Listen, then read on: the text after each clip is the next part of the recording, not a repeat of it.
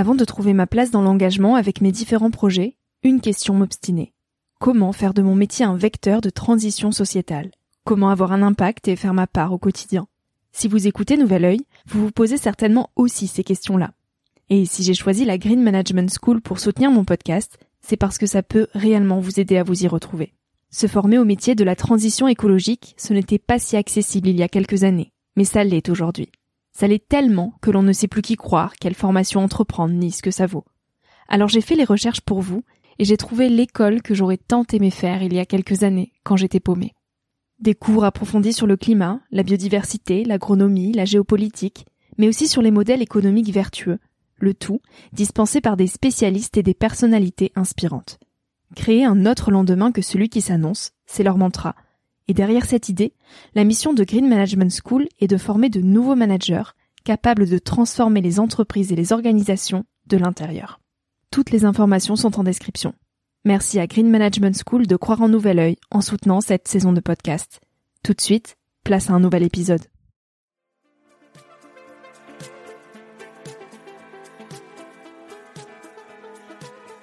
Hello, je suis Victoria et j'ai 23 ans.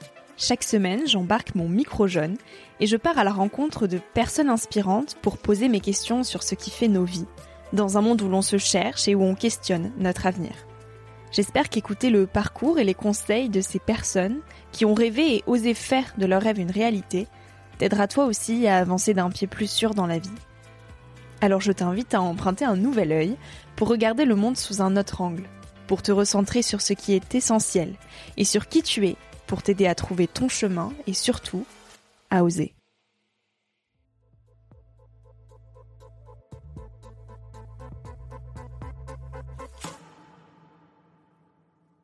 La vie est comme un livre. Vous croyez lire le même livre C'est impossible. Parce que chaque livre s'écrit à deux voix. Celui qui a tracé les lettres et celui qui les lit et leur donne du sens. Il y a une histoire. Mais comment vous la lisez? Comment vous la vivez fait votre histoire.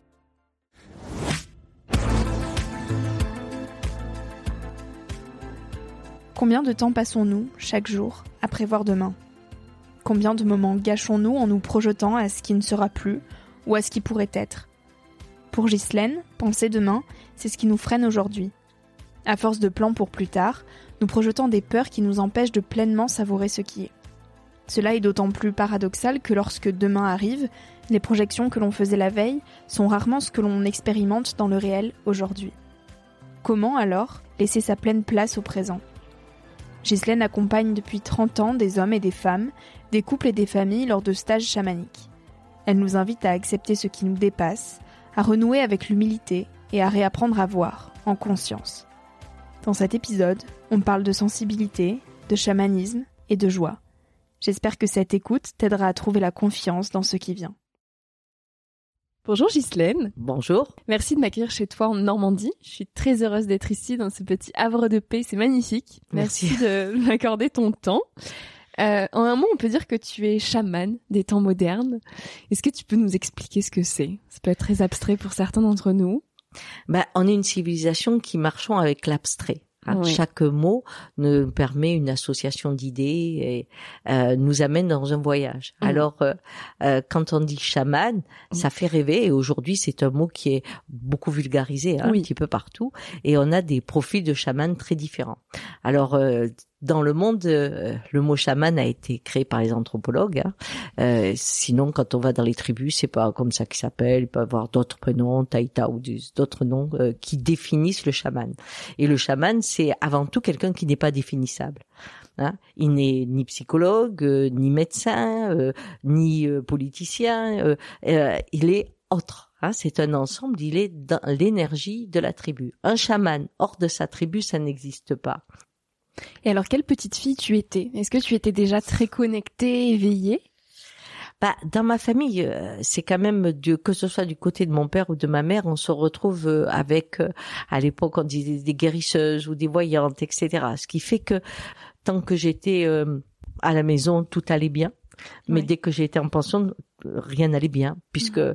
en fait, la première expérience que j'ai eue qui m'a isolée un peu, du monde, c'était euh, à la mort de, de, de ma tante, donc euh, je devais euh, avoir cinq ans ou six ans, quelque chose comme ça, je sais plus très bien. Enfin, c'est dans ces eaux-là.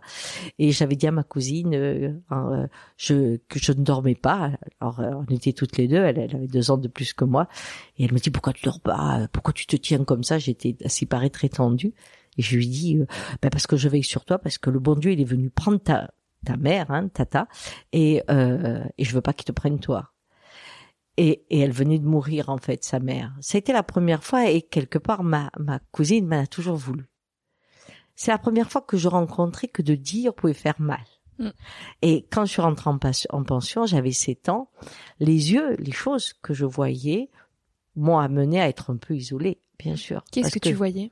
Bah, c'est-à-dire quand on voit quelque chose de, et on a une maturité hein, trop trop grande, donc on prononce des phrases ou des mots pour les uns. Si je voyais quelqu'un, euh, je sentais que son papa était pas là ou autre, je lui disais mm. ah ton papa est parti ou alors ah tu as eu peur et c'était pas arrivé. Bah il n'y avait pas de frontière parce qu'à la maison on n'attachait pas d'importance et et très vite en fait ça isole et puis cette façon de voir le monde euh, isole beaucoup parce que les vibrations euh, de la connexion aux autres montrent combien euh, nous sommes chacun connectés et différents. Alors, est-ce que tu te sentais seule du fait que tu te sentes pas intégrée auprès des autres ou au contraire très soutenue dans le sens où tu sentais que tu étais bien reliée à quelque chose de plus grand que toi? Ah non, c'était la solitude. Moi, je rêvais que d'une chose, c'est d'être comme tout le monde parce que euh, ça sert à rien et puis euh, faut pas imaginer que euh, c'est pas un don hein, de voir hein. Et surtout quand on est dans une éducation où on nous apprend pas à, à le vivre. Enfin, c'est normal, c'est la vie qui doit nous initier. Mais euh, comment dire euh, Quand je vois, je vois pour tout. Hmm. Et qu'est-ce qu'on en fait? Oui. Parce que rien ne va changer. Ça te faisait peur? Ben à un moment, euh, au départ, ça donne du pouvoir. Donc, je savais qu'on m'aimait pas parce que je faisais peur mais on venait pour euh, me demander des conseils très tôt. Est-ce que toi, tu avais des, des voyances sur euh, justement quel euh, allait être ton futur? Ah, sur, j'avais un monde à moi qui était vraiment des rêveries incroyables. Je pensais que j'allais, que j'étais dans un monde d'histoire en fait. Mon futur, c'était quand c'est que je rentre dans la vie. Rentrer dans la vie, ça voulait dire deux choses. Un, montrer que j'étais pas folle. Donc, pour ça, il faut réussir. Mhm. Hein. On a vu que la folie, c'était euh, euh, pour ceux qui sont pauvres. Hein. Euh, les riches sont jamais fous. Donc, fallait être riche. Et deux, fallait avoir des enfants quand on est une femme. Et puis il y avait des combats, hein. et ça c'était super à mon époque parce que c'était le moment d'être dans la libération de la femme, libération tout court, et ce qui fait que ma particularité devenait la résistante. Et au contraire, euh, quand j'ai eu 16, 17 ans, euh, euh, cette violence qu'il y avait en moi, et c'était pas mal en fait, ça allait avec l'air du temps, hein, cette cette révolte. J'ai fait beaucoup de choses, mais d'être leader m'a pas fait être avec. Mais alors à 20 ans, comment tu te projettes dans la vie des grands?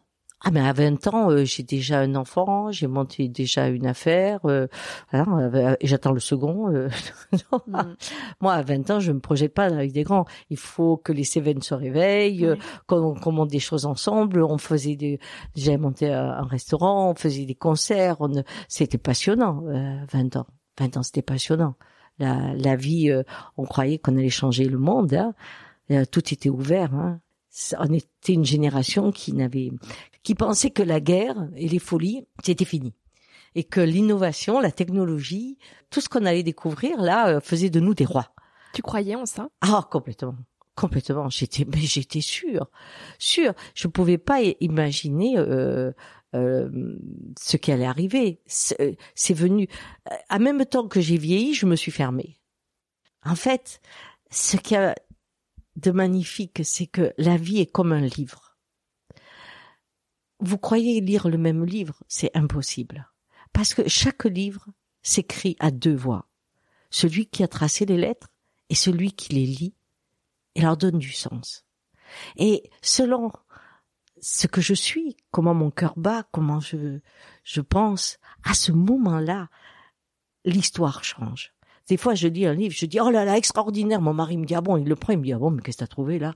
Je lui dis mais là et là, ah non, mais ça je l'ai pas vu, mais tu es sûr que ça a été écrit?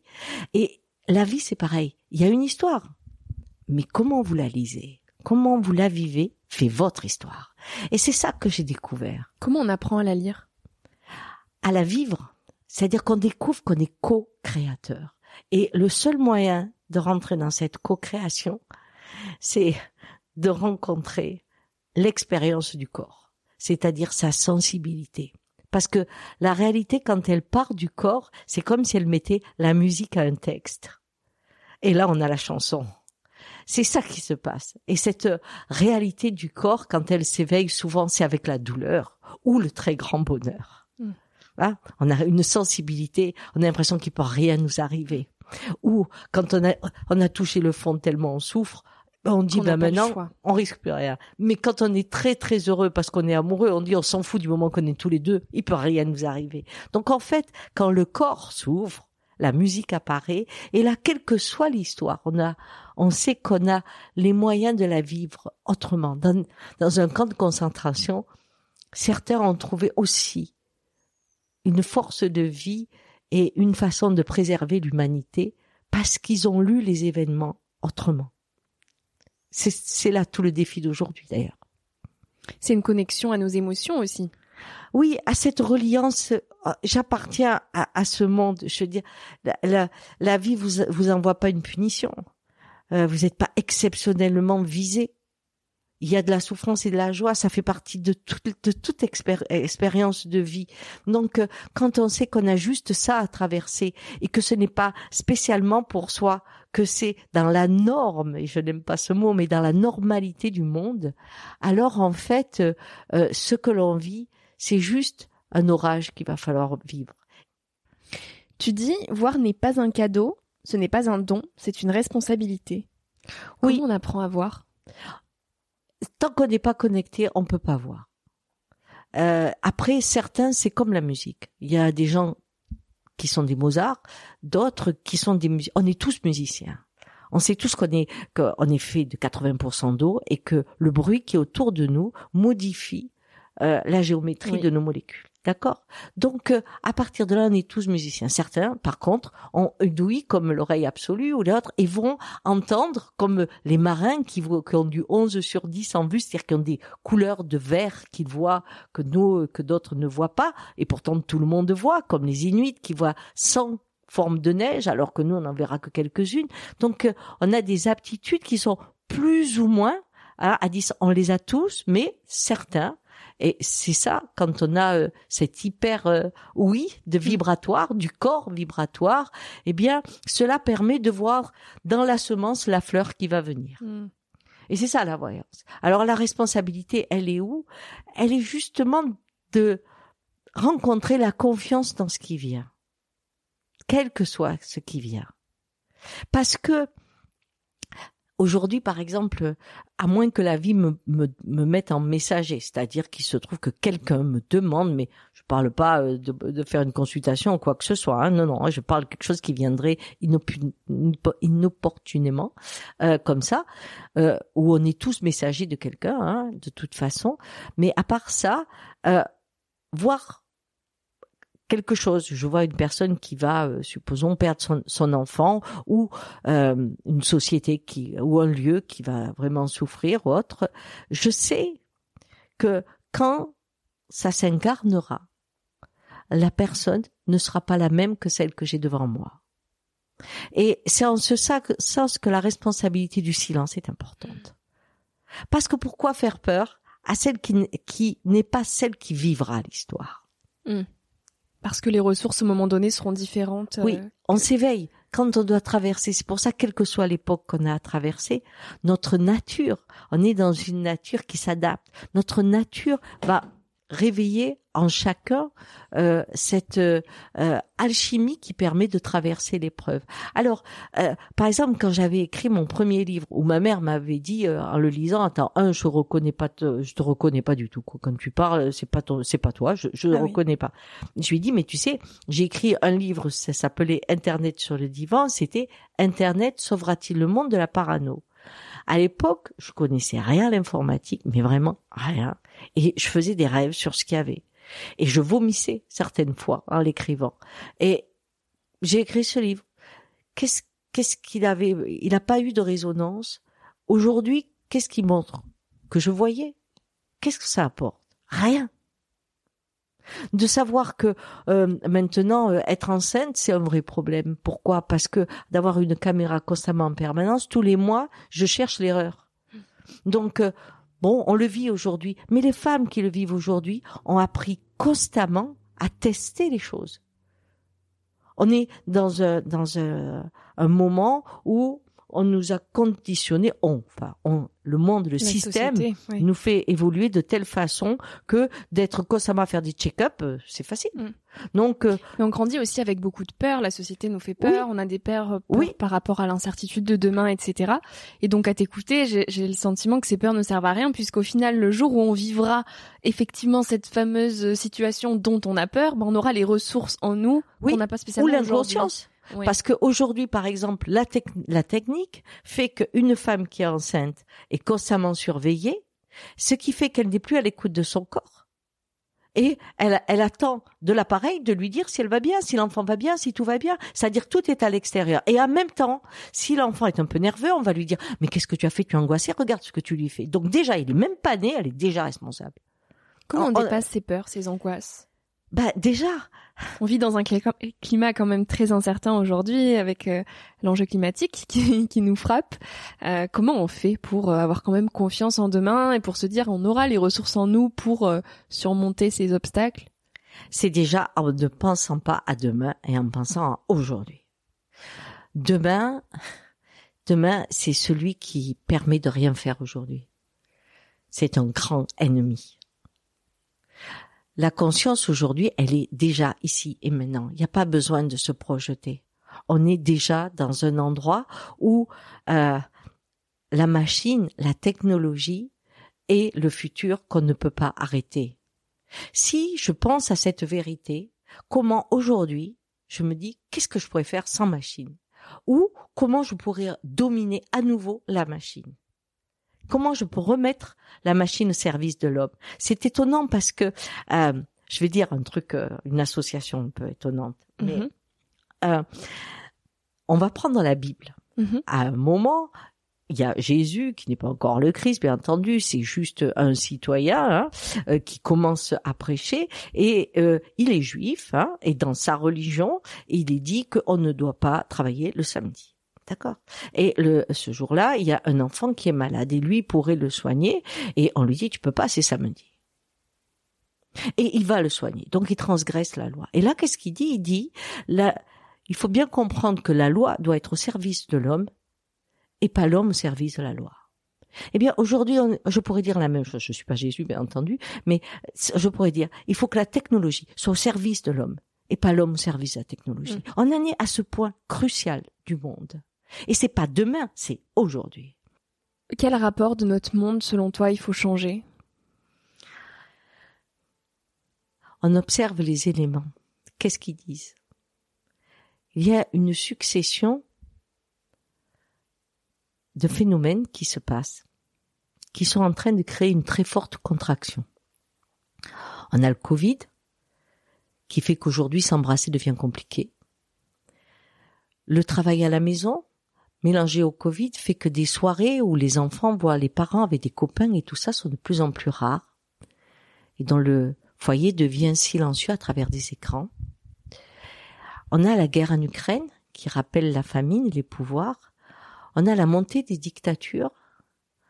On a l'idée qu'il y a un coupable à ce qui nous attend. Et en même temps, on a aussi une vision d'une euh, richesse qui s'est accumulée dans les mains de quelques-uns qui ont un rêve qui n'a rien à voir avec le besoin de la nature, mais qui pourtant domine le monde. Ça fait beaucoup de choses. La politique et sur le plan écologique, on a la nature qui commence à se manifester comme un chien qui a trop de puces et qui se secoue. Donc, euh, qu'est-ce que ça nous dit? Ça nous amène à nous renfermé de plus en plus dans un individualisme forcené, avec l'illusion, par l'écran, qu'on n'a jamais été autant connecté. Donc on est rentré exactement dans le monde de l'illusion. Quand on va dans les religions bouddhistes ou autres, hein, on vous dit l'éveillé, c'est le réveillé en mm. fait. Hein. C'est celui qui sait qu'on est dans une phase illusoire. Mm. Là, concrètement, on a incarné le monde de l'illusion. Quand quelque chose s'incarne, c'est comme une fleur quand elle est complètement ouverte. C'est qu'elle est dans le début de sa fin et de sa renaissance puisqu'il y aura des semences. Donc aujourd'hui, c'est observer que on est dans une période où il y a un ensemble de situations dans tous les domaines qui convergent pour nous contracter vers le noyau du un d'une solitude terrible, insupportable, qui crée chez les étudiants et chez les jeunes de 12, de 12 ans, 10 ans, 12 ans, des tentatives de suicide comme on n'a jamais vu. Parce que la nature première du vivant, c'est le lien. Et ce qu'on fait, c'est la coupure du lien réel, du lien incarné. Donc, si je me sers d'Internet comme une autoroute où je fais du stop pour pouvoir rencontrer en vrai les gens qui sont sur la toile, je deviens résistant. Mais il faut savoir que je vais avoir peur. Là, on fait repartir le Covid ou le Covid repart, qu'importe. La nature nous met au défi d'accepter que pour vivre, on peut mourir alors que nous rentrons dans un système individuel au nom d'une protection totale. Je vais avoir des caméras partout, mais je vais avoir aussi des caméras dans mon corps pour surveiller que mon cœur batte bien. En fait, si je devais dire en rigolant, l'humanité est en train de croire qu'elle a inventé quelque chose en faisant qu'on ne fait plus du vélo sans les petites roues. Hmm. C'est terrible, non? C'est une forme d'hyper-contrôle de nos vies, en fait. Oui, pour la sécurité. Alors que le vélo, quand j'enlève les petites roues, c'est que j'ai accepté qu'il faut le déséquilibre pour que l'équilibre existe. Vous vous rendez compte? On a remis des petites roues à l'humanité. Comment on peut se mettre en déséquilibre au quotidien? En n'ayant pas peur de se transformer. Quand euh, on fait des cercles de médecine, ce que j'explique à chacun, c'est que autour, tout le monde est une part de soi. Et que la personne qu'on se dit, oh non, surtout celle-là, ça n'est pas une, eh bien, c'est vraiment celle-là qui en est une. C'est simplement, c'est la part de soi qu'on n'a pas envie de voir. C'est une chose. Mais quand je rencontre quelqu'un, par exemple, c'est souvent l'amour qui est un liant extraordinaire, ou la haine aussi, c'est la même chose de toute façon. Quand l'amour arrive, souvent, moi qui suis timide, avec cette personne, je me mets à parler. Et tout d'un coup, je découvre qu'il y a une part de moi qui peut s'exprimer. Une part de moi vient de naître.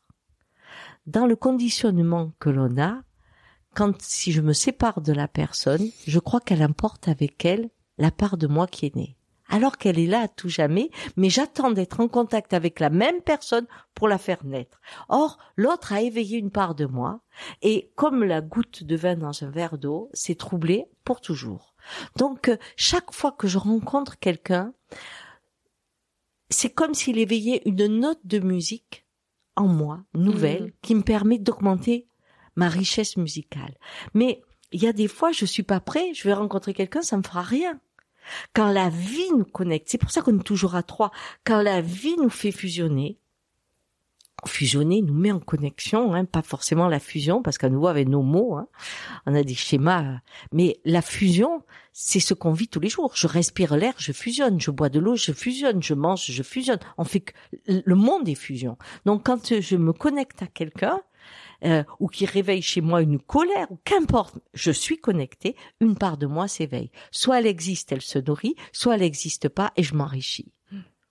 Mais comme je ne dois pas bouger, puisqu'on fait confiance à celui qui est le même dix ans après, eh bien là, il y a un problème. Parce que si je me transforme, on dit, oh, ça, c'est pas toi. Ça, c'est pas toi. Tu t'es fait manger la tête par quelqu'un d'autre. Ah oui. Oui. Ah, c'est, on supporte quelqu'un quand on peut prévoir le cadeau de Noël qu'il aura l'année d'après. Oui. Parce que il bouge pas. Je peux te faire confiance. Je sais ce que tu penses. J'ai l'idée qu'il peut pas bouger. Et quand il bouge, souvent les parents vont lui dire, ah, mais, qui tu fréquentes là? Mais qui tu mm. fréquentes? Dis-moi là. C'est pas toi ça. Qui est toi? Et effectivement, c'est à la fin d'une vie qu'on a fleuri. À la fin d'une vie, je sais peut-être hmm. la nature ultime que je vais avoir avant de devenir papillon. C'est tout. Comment on trouve sa confiance en soi quand on a 20 ans et qu'on se cherche? Dans l'amour. Il n'y a pas d'autre chose. Il y a pas d'autre. Euh, l'amour de soi ou l'amour de l'autre? Ah, l'amour de soi. On peut pas aimer l'autre. Euh, il y a une phrase que tout le monde me sort. On dit aime ton prochain comme toi-même. Je dis.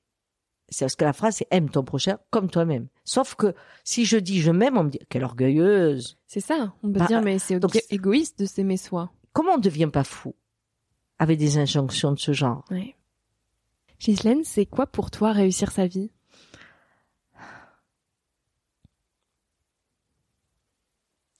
Je crois qu'une vie est toujours réussie, quelle que soit la vie qu'on a eue. Parce que on n'a que celle-là. Ça supposerait qu'il y a autre chose. Quand on me dit que comment je peux trouver mon chemin, je dis mais t'es où là? Tu peux être que sur ton chemin. Tu ne peux avoir que cette vie. Est-ce que si je suis né euh, en Somalie, au Yémen, aujourd'hui, j'ai une vie réussie? Je crois que chaque fois que j'arrive à mettre une goutte d'eau dans la bouche de mon enfant, j'ai l'impression que j'ai réussi ma vie. Je suis pas en train de penser à celle qui prend une douche à New York. Je suis dans la goutte d'eau que j'ai trouvée pour mon enfant. J'ai réussi. Mm. C'est quoi réussir? C'est faire que l'instant de vie puisse être un instant de joie. Et que la peur la pleur, les pleurs ne coupent pas notre capacité à aller dans la beauté du monde, dans l'art qui vit en nous. C'est ça. Et où que je sois, dans un camp, dans une horreur, je suis confronté à la nuit pour rencontrer ma lumière. Mais ça, ça sont des mots, ça fait des jolis mots, rencontrer la nuit, ta ta ta pour sa mhm. lumière, bien sûr. Mais dans la réalité, quand on perd quelqu'un, par exemple, on n'a pas envie de perdre quelqu'un qu'on aime. On est dans une nuit profonde, on a l'impression que le soleil est froid, que le monde tout d'un coup a perdu sa chaleur, parce qu'elle est plus en nous. Mais quand on traverse la vallée des larmes, à un moment, on sent qu'on a un lien qui continue à vivre. Quel conseil tu aimerais partager aux jeunes d'aujourd'hui? Eh bien, euh, qui sont dans une époque extraordinaire, formidable horrifiante et tellement exaltante. Pourquoi? Ils vont rencontrer un monde malade et peut-être mourant. Mais ce que j'ai appris de la vie, c'est que au moment où quelqu'un est, est très très très malade, quand on l'approche, on regarde pas les petites disputes qu'on a eues, tout ce qu'on a eu, tout ce qu'on veut, c'est un instant de plus. Et on s'autorise quoi? Un amour inconditionnel. En fait, quand on va au-delà de la peur et qu'on voit ce qu'on aime mourir, l'amour inconditionnel, parce qu'il n'y a plus les règles, il n'y a plus tu me dois, je te fais, ceci, c'est vraiment cet endroit où on a l'amour inconditionnel. Et dans cette période où beaucoup de choses vont être bouleversantes, le fait que chaque fois je peux sauver une chose, comme chaque jour que je gagne quand je suis malade, j'ai l'impression à côté que je suis dans l'amour inconditionnel. Ça, c'est la première chose. La seconde chose, c'est que quand j'ai peur, il faut penser, même si on est un mec, c'est la même chose. Mhm. Il faut penser, j'accouche. dans l'accouchement, on a beau nous raconter toutes les histoires qu'on veut, c'est pas un moment formidable. Mm. Ça fait très très mal. Bon, maintenant il y a la péridurale, c'est un petit peu moins douloureux et encore. Mais il y a des contractions, ça peut durer longtemps. Il y a des moments on a l'impression de mourir, on voudrait que ça s'en finisse, on voudrait que sortir ce truc, ça devient plus un enfant. C'est vraiment ça pour certaines. Il y a des moments c'est l'horreur. Et parfois même, cette naissance peut entraîner la mort de la femme. Donc on ne sait pas si on va mourir ou naître, parce que les cellules du corps de la femme disent au moment de la naissance que c'est un corps étranger et qu'il faut qu'elle l'expulse. Donc il y a cette conscience de vie et de mort qui s'associe. Et il y a l'accouchement. Et au bout de l'accouchement, il y a quoi? On a perdu la moitié du corps pour le bébé. Mais il y a la joie de la vie. Et donc, ce qui arrive, c'est un accouchement. Ça fait peur, mm. mais ne jamais oublier qu'au bout, il y a la joie de la vie. C'est ça qui est important, que je dirais. Parfait. Merci beaucoup, Ghislaine, pour tous ces partages. merci à toi. Merci à toi d'avoir écouté l'épisode jusqu'ici. Si ce moment t'a plu, je t'invite à le partager, à laisser quelques étoiles sur iTunes ou Spotify, ou à faire une story sur Instagram pour que je puisse te repartager. En attendant de se retrouver lundi prochain, tu peux me suivre au quotidien et m'écrire sur la page Instagram Nouvel Oeil. Sur le site internet www.nouveloeil-podcast.com, tu pourras aussi t'abonner à ma newsletter. J'y partage des inspirations, des nouvelles, des astuces et des petites choses qui font notre quotidien. Je te dis à la semaine prochaine pour de nouvelles aventures et en attendant, savoure la vie comme il se doit et fais des choses folles.